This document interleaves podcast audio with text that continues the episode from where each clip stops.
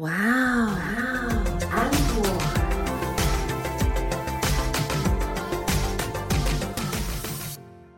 欢迎收听哇哦 Uncle，我是 Echo 阿可。我是安妮塔。你知道我们一直鼓励听众来跟我们互动，嗯，然后有一些听众说他听完了以后就有很有感觉，比如说像我们之前讲到那个味道的那一集，对，就有听众说他喜欢新超的味道。Hello，新超的味道谁不喜欢？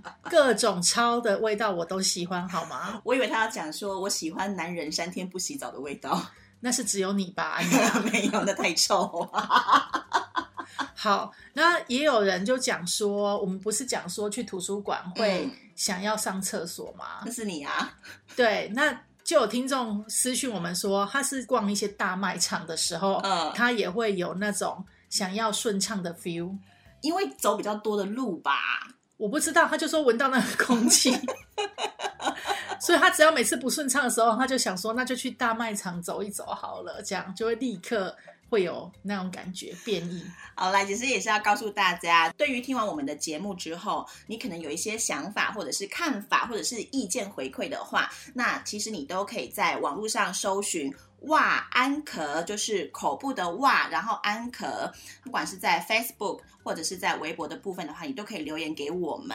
那当然，你也可以写信给我们。至于信箱是什么呢？请看我们的简介上面就有喽。不管是写信或者是社群的私讯的方式的话，都没有关系，就是把你的意见也都可以来告诉我们这样子。或者是你的想法想要跟我们互动，你觉得在上面公开留言很害羞，你就私讯我们，我们一样会在节目当中帮你分享出来哦。嗯，而且不会告诉别人你是谁，你放心，我们有保密的义务。其实我们做这个节目啊，是希望用比较轻松有趣的方式，跟大家分享一些观点或者是一些故事，让你的人生可以更有趣一点。对，所以也希望大家如果说有任何的想要分享的东西的话，我们都鼓励大家来跟我们分享。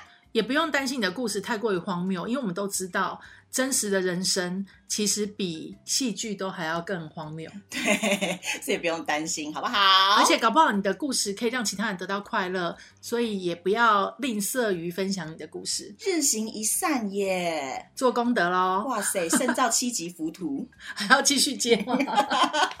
好啦，快点开始今天的节目喽疯喽！狂职场人生，疯狂职场人生，今天的疯狂职场人生呢，我们要讲一个很应景的题目。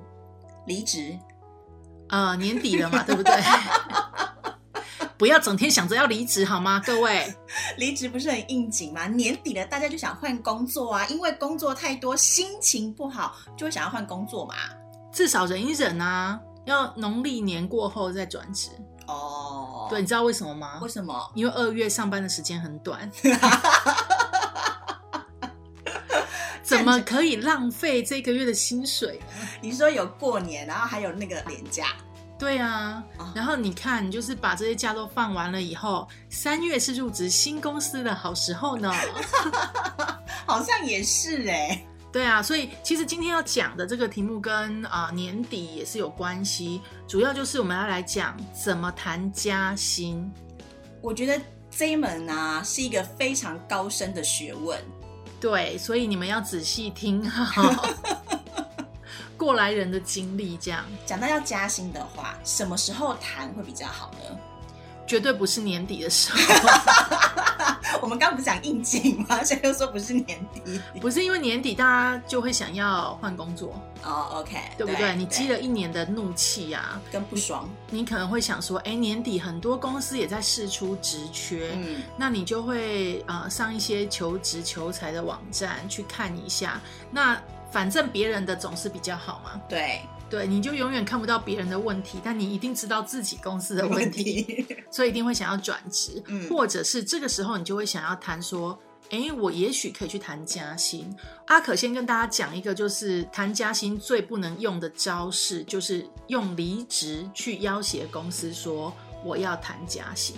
等一下，这件事情不是基本知识吗？会有人用这样子的方法去谈加薪吗？万一谈个不好，就直接走人了耶。很多啊，很多就自以为说自己是公司非要不可的人才，是不可替代的人才，所以他就会用离职这件事情去跟公司要挟说，除非你加薪，不然我就要走了。他这种想法的人，应该是脑袋被驴子踢到了吧？这我就不知道了，但蛮多。可是通常啊，因为现在老板也很聪明，嗯，如果这一次让你得逞，那下一次呢？然后大家万一都觉得说，哎，可以用离职这件事情，然后就可以来获取加薪的话，所以通常都会失败。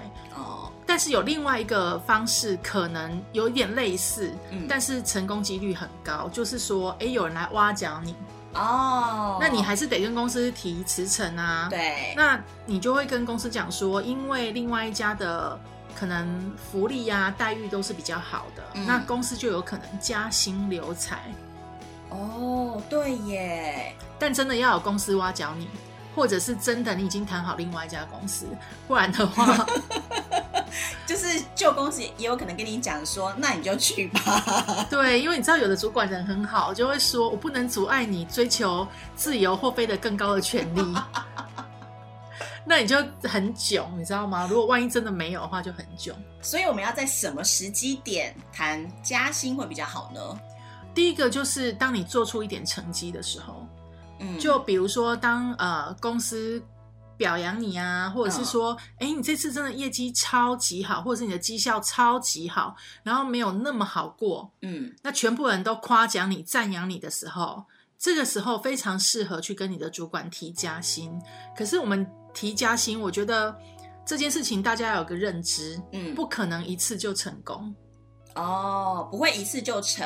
对，所以你在跟老板或者是跟你的主管谈加薪的时候呢，一开始其实如果他夸奖你，你就可以打蛇随棍上，你知道吗？你就可以讲说，哎，那我觉得是不是可以就是调整一点我的薪资？那因为什么？你要讲清楚。就比如说，因为我这次的绩效啊做得很好，嗯，那呃，我觉得可能有一些东西是我需要自己额外去学习的，或者是我付出了什么额外的努力。那我当然希望这些努力是可以被肯定的。嗯这样子的话，公司可能就会愿意考虑要帮你加薪。注意哦，是考虑，因为不会只有一次公司就会帮你调薪。但是当你这样讲的时候，至少你的主管跟老板会把这件事情放在心底，下次就会再观察你的业绩或你的绩效。如果真的就是越来越好的话，你下次再提的时候，那个加薪的可能性就会比较大。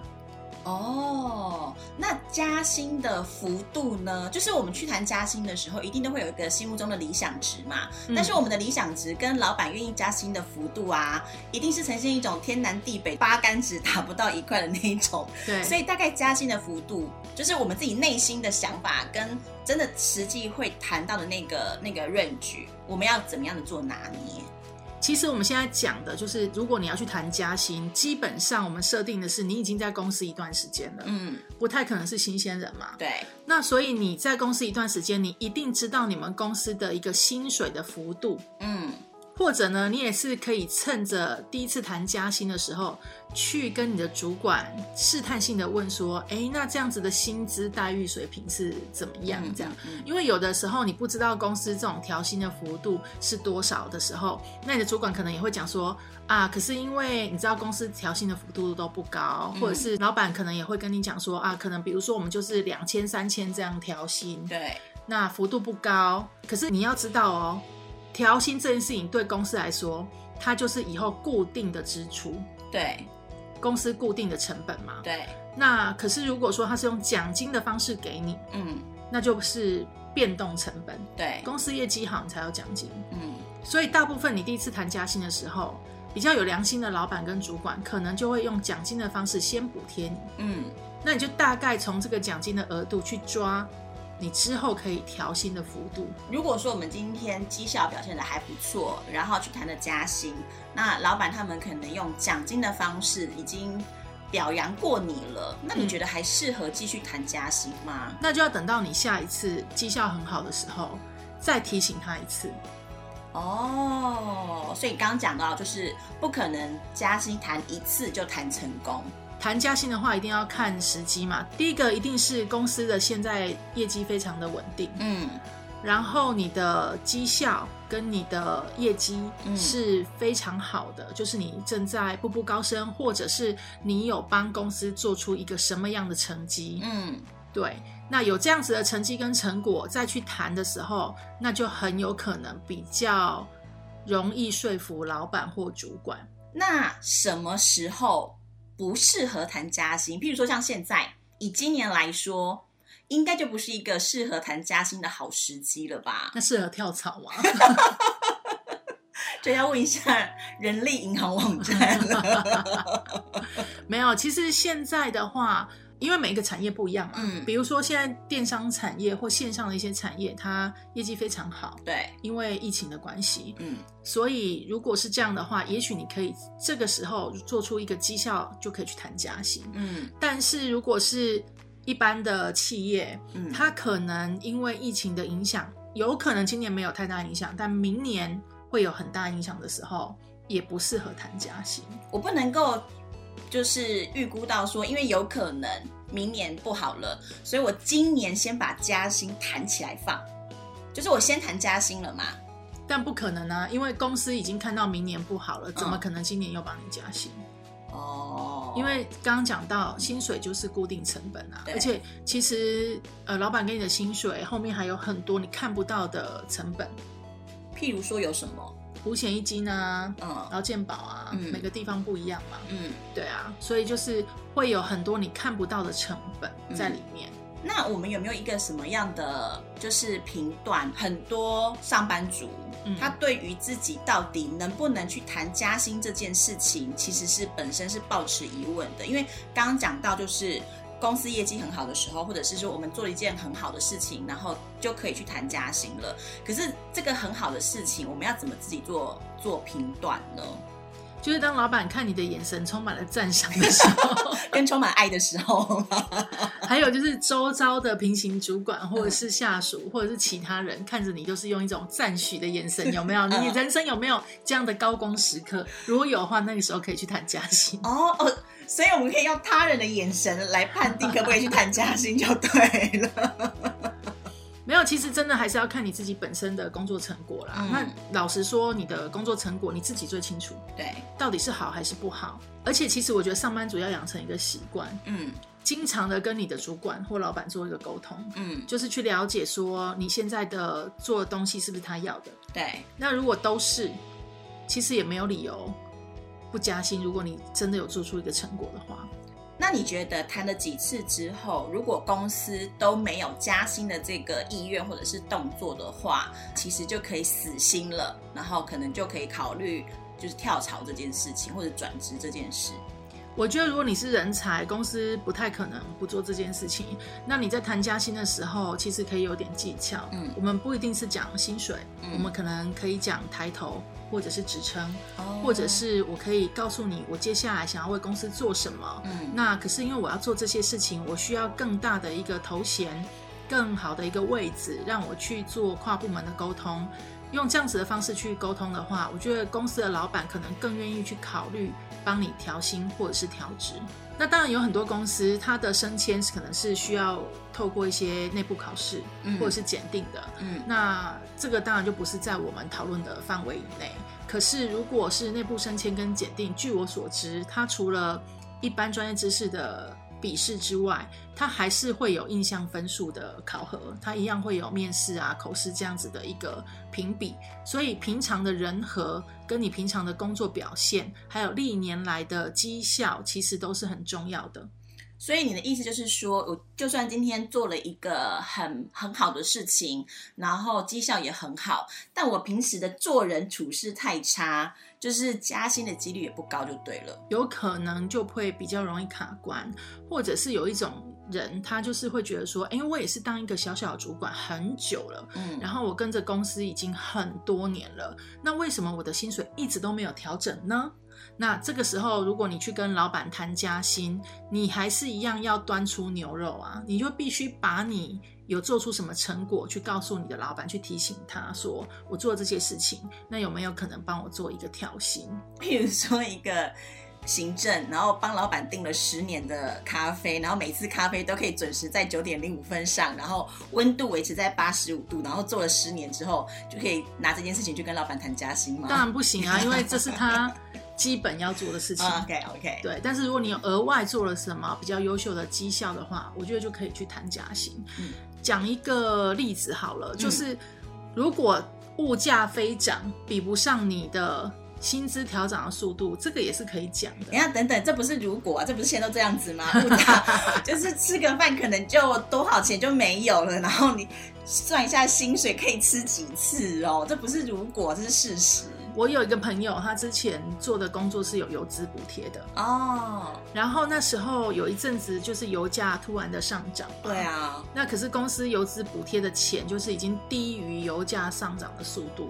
所以他就过了三个月以后，他收集好这些数据，嗯就去跟他的老板申请说，他说怎么办？公司补贴的油资比不上油价上涨的速度，嗯公司是不是可以再评估一下油资的补贴的数字？嗯这个就很棒啊，因为老板就觉得你讲的非常有道理。嗯那既然原本公司就是这个工作就是有补贴油资，嗯我就应该要补贴到不是让你赔钱的地步嘛。我希望你去帮我赚钱，总不是你来赚钱然后还赔钱吧？嗯，对，所以后来他们公司就真的调整了油价补贴的价钱。哦，对，这是比较明理的老板吧？其实你拿数据去说服老板嗯，我觉得老板是会愿意接受的、哎，而且他是收集了两三个月的数据，他并不是说一开始就第一次这样我就去跟老板讲，那当然嗯老板不会相信啊。嗯对啊，就算他心里知道，他也会觉得说这是特例，搞不好明天油价就跌回来了啊。哦哦，对，有是有可能哦。对啊，所以就是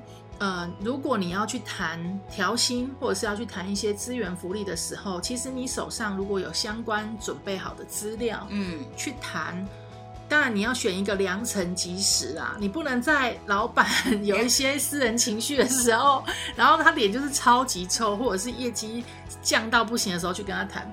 我举个例子，我之前有一个朋友啊，他就是接任公司的服委会嗯主委，嗯那一年他们公司业绩经营非常的惨淡，毛利非常的低，但是呢，他就觉得我身为服委会的主委，嗯。我要去帮公司的同仁争取福利，嗯。所以呢，他就是去要求公司说，今年的员工旅游我们应该要办一场国外旅游。身为一般员工会很喜欢这种扶委啦，对，但是身为老板就非常的生气，就会想要把他推出去。他就说：“你知道我们公司今年盈余等于没赚吗？就是打平就是亏损，你嗯知道吗？你还跟我提员工的国外旅游，你怎么了？这样，还是要认清楚当下公司的状况。然后才能去做这样子的一个调整啦。嗯那当然，你的谈判的方式、跟你谈判的态度，还有时间点都是非常重要的。所以抓好那个时间点，真的自己有一个成果，嗯。这时候去谈，应该就更容易成功。听完阿可这样讲之后，我相信大家对于何时谈调薪、谈加薪这件事情，应该会比较有底了吧？嗯，所以不要那么冲动好吗？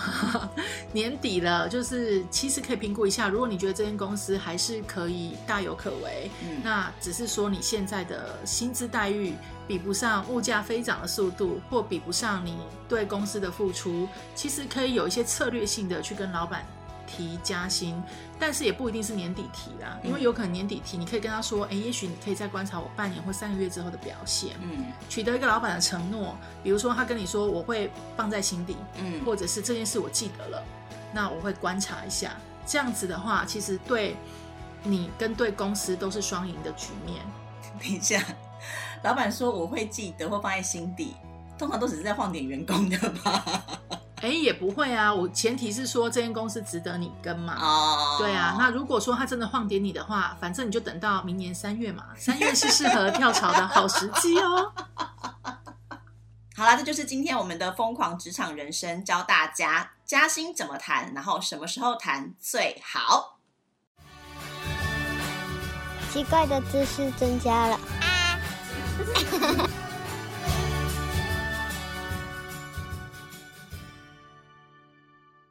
最近这种天气啊，其实有时候真的会很想要吃那种热热的、汤汤水水的东西。火锅，火锅有点麻烦。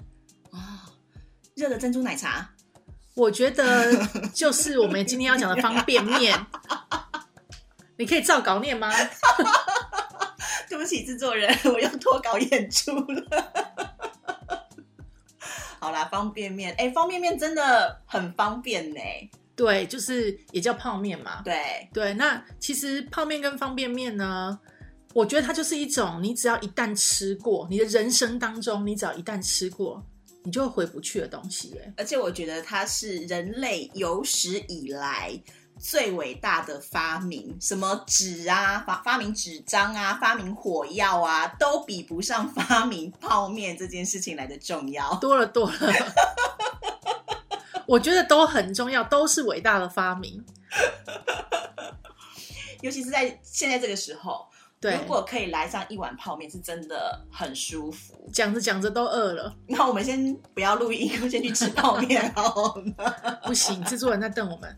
我们来讲一下，其实因为每年都会有一个，或者是说很多个 YouTuber 或者是部落客，就会推荐全球最好吃的十大泡。面，对，对，然后每年的评比好像都不太一样，对不对？因为各国好像毛起来做泡面比赛的感觉。这个泡面的评比呢，是在二零零二年由一个美国的布洛克叫做李纳许开始的。那他每一年呢，都会在他的布洛格评选出他认为全球最好吃的泡面前十名。嗯，然后它这个泡面的排名一刚开始出来的时候，其实就引发了我们对于泡面评比的一个兴趣，因为各个国家人都会觉得说自己国家的泡面是最好吃的。如果说这个李纳许没有把自己国家的泡面排名进去的话，就会觉得他不公平，他一，定没有吃过我们国家的泡面。而且老实说啊，因为我觉得它就是外国人口味。所以它其实每一次评比很多，其实比较多是新马地区的泡面会对上榜嘛，嗯或者是拿到第一名嘛，嗯或者是乐沙之类的，就对乐沙口味的泡面。我个人也很喜欢吃各国的泡面。你知道我在各国出差的时候，呃，一定会去买当地的泡面。我出去玩的时候也会，只要一出国，晚上的宵夜就一定是泡面，然后还会做记录说这个泡面我已经吃过了，不要再买了，换下一个口味。对，然后我有时候会把那种很好吃的泡面就打包直接寄回来，或者是就直接扛回来。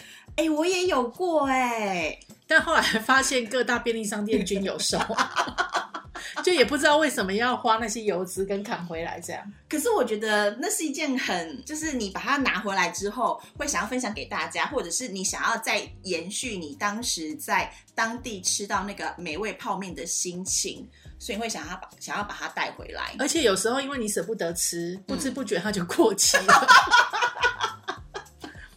真的，如果你要延续那种心情，一回来就立刻把它吃掉，真的不要放太久。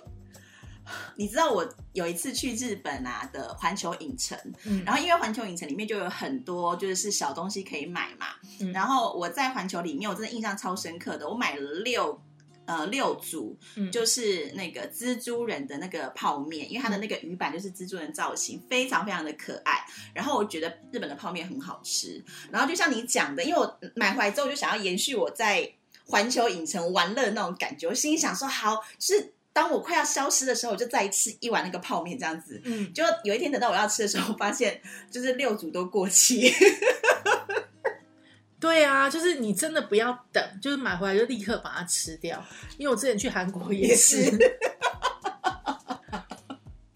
对，所以就是立刻把它吃掉，你就会可以延续那种旅游的心情啊，对不对？讲到这个啊，其实也有各国或各个网友嗯都会推荐大家一些泡面怎么样更好吃的方式。哎，我说真的，泡面已经很好吃了，怎么样还可以更好吃？加珍珠，能吃吗？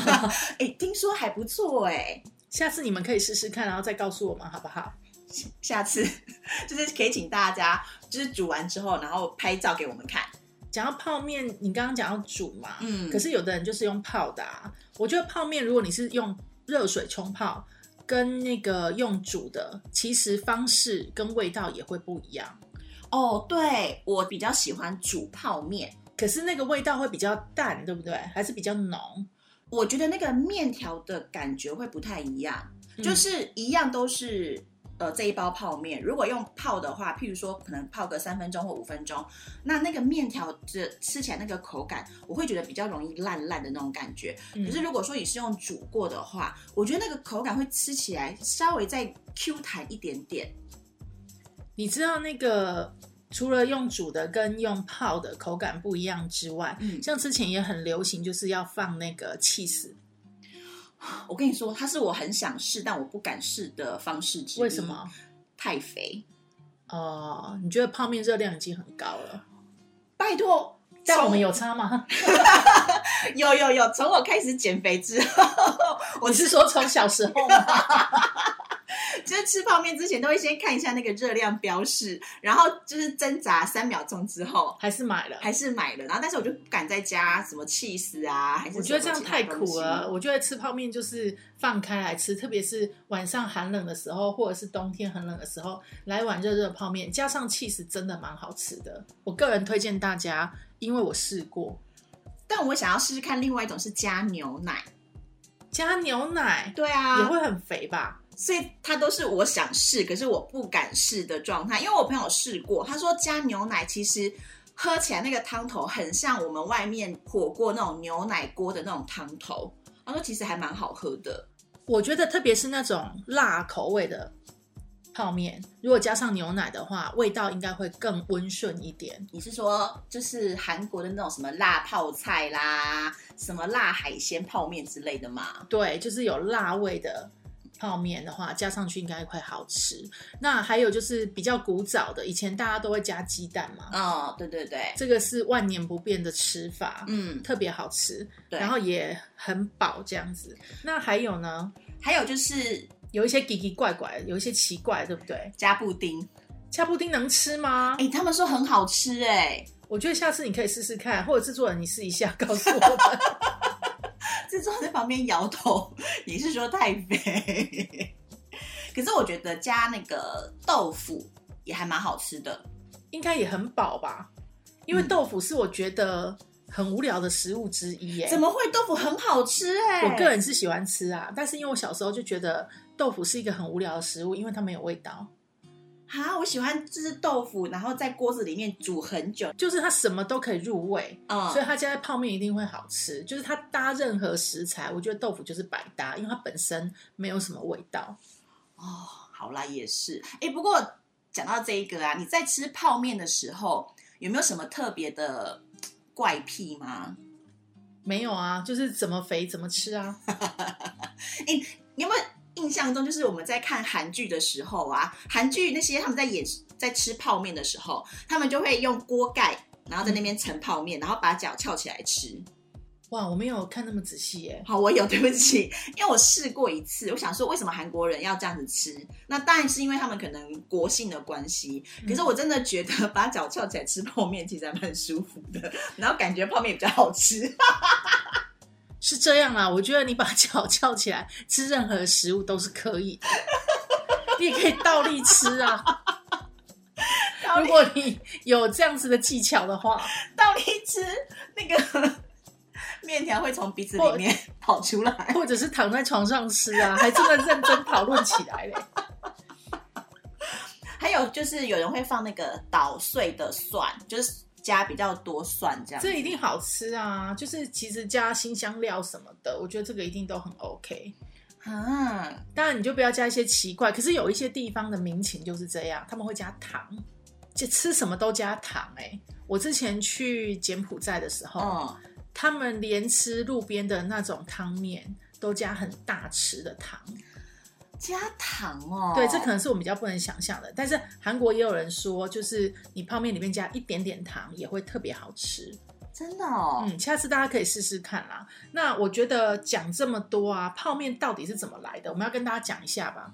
就是我们今天就一直分享 吃泡面的心得，然后都没给人家知识点。好啦，其实就是一开始有记录以来，传说中是在扬州有一个官员家的厨子，然后他把面粉里面放了鸡蛋，然后擀成薄皮状之后呢，然后再把它切成细丝，然后加到水里面去煮，捞起来之后再炸过。那这个会是一开始大家对于泡面的一个缘起，这样子。那这是有炸过的，还有另外一种是没有炸过的，就可以追溯到西汉时期这样子，其实都还蛮久远的了。可是现代的泡面，就是为什么会变成是现代的方便面的话，它其实是台湾人发明的。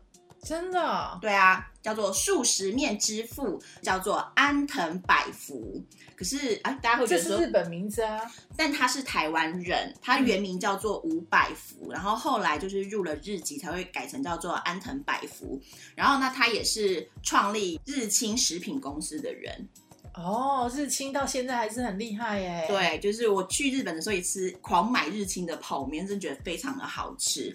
但是因为安藤百福这个人，大家会对他有一点点小小的争议，是在于说，大家都说他可能是现代泡面的发明之父，嗯，可是他到底是发明泡面的那个人，还是改良泡面的这个人？会有一点争议。对，会有一点争议，因为其实泡面这个东西本来记录里面就有了，但是安妮塔，我是觉得不管他是发明的人还是改善的人，我们都要谢谢他，因为是他拯救了我们漫漫长夜的无聊宵夜时光。对，而且它不一定是宵夜啊，有时候天气真的很凉的时候，我一大早就想吃泡面。还有中午啊，在办公室，如果你想不到吃什么的时候啊，你就买一款超级香的泡面，然后熏死大家。我 隔壁同事就是干这种事情的人，我就忍不住想把泡面整个撒在他头上这样子。而且通常一个人吃泡面，整个公司都会跟着吃泡面，因为太香了。泡面除了刚刚讲到就是泡的跟煮的之外，那你喜欢干吃泡面吗？我没有干吃泡面过、哎，没有吗？没有哎、你没有吃过什么脆面啦，还是什么之类的东西？有，但它那个算是泡面吗？它算啊，它本来一开始也是泡的啊，因为它有附调味包，哦，对，所以它其实一开始就是泡的。像之前流行的小鸡面这一种吗？对对对对对，有啊，那一定吃过啊。就人家现在流行什么，我们就是盲目的跟风。那你知道其实每一款泡面干吃起来都会不太一样吗？是这样啦哈，我觉得它上面如果写说需要热水冲泡，大家还是用热水冲泡好吗？或者是就拿来煮，不要像安妮塔这样子一直拿自己的生命开玩笑。也是没有啦，我也不是什么都是嘛。只是它看起来像是那种脆面的那一种，我就会想说试试看。所以我以前吃泡面的最大乐趣之一是把泡面把它先剥散之后，一半倒出来水煮，一半倒出来干吃吃掉它。到底为什么要做这种事，我实在是也不太明白。但是我觉得每个人都有自己独家嗯，吃方便面的方式，，对，然后也有每个人自己喜欢的口味。嗯特别是呢，每一个地区流行的口味都不一样。嗯，比如说像台湾的话，像那个我都会推荐外国朋友一定要吃，这个没有叶配哈，嗯我就自己觉得一定要吃那个排骨鸡汤面。好，我觉得要吃满汉大餐。很多人都会去争执说，到底哪一款泡面才是台湾的经典泡面嘛？其实每一款都是，对，好多哦。可是现在因为便利商店也有很多国外的方便面嗯跟泡面，所以其实每一种都可以试试看，看你自己真的是喜欢哪一种口味啦。我截至目前为止，我觉得我对最念念不忘的泡面，是我其实已经找不到的了。然后它是那个浪味出的一款泡面，我觉得它很好吃，因为它一开始是没有油包的，因为其实很多泡面都是附粉包跟油包，对，所以那那一款泡面是呃没有附油包，所以它喝起来吃起来比较不会那么的油腻的那种感觉。加上它的那个汤头跟现在的汤头比较不一样，面吃起来是呃比较 Q Q 的那种感觉，所以我非常喜欢吃那一款泡面，但现在就是没有了。我之前也是很喜欢吃一碗泡面，但是他现在也是停产了。停产的理由是，这个老板觉得做事业要有良心，他觉得泡面不是营养的食物，所以他不要再做了。他不鼓励大家吃泡面，妙了吧？可是这样，你之前干嘛要开？干嘛要把它生产出来？然后还那么好吃，结果我们现在买不到，这老板我也不知道他到底该说是有良心还是没良心。是一个上市贵公司的老板。好啦，反正今天跟大家分享这么多有关于泡面的小知识，然后怎么样吃会比较好吃，也是希望说，在这个冷冷的秋冬时节，然后大家在晚上可能听我们的节目的时候呢，如果嘴巴无聊，也可以泡一碗泡面来吃。这样好吗？我们要鼓吹我们的听众朋友们比我们还胖是吧？没有，我们是在鼓吹厂商说，你看我们这样子在植入泡面，要不要来植入我们？我还在想说，今天这一集都没有要求或者是鼓吹厂商自入，他就又来了，是有多缺？我们什么都不缺，但是就缺泡面啊！没有没有，我什么都很缺，好不好？欢迎赞助。这就是今天奇怪知识，跟大家分享泡面的由来。那当然，每个人有每个人自己喜欢的吃法跟口味，也欢迎你到我们的粉砖、微博或者是来信来跟我们分享喽。好啦，这就是今天的节目内容。我是安妮塔，我是阿可，欢迎下次准时收听。哇，Uncle，拜拜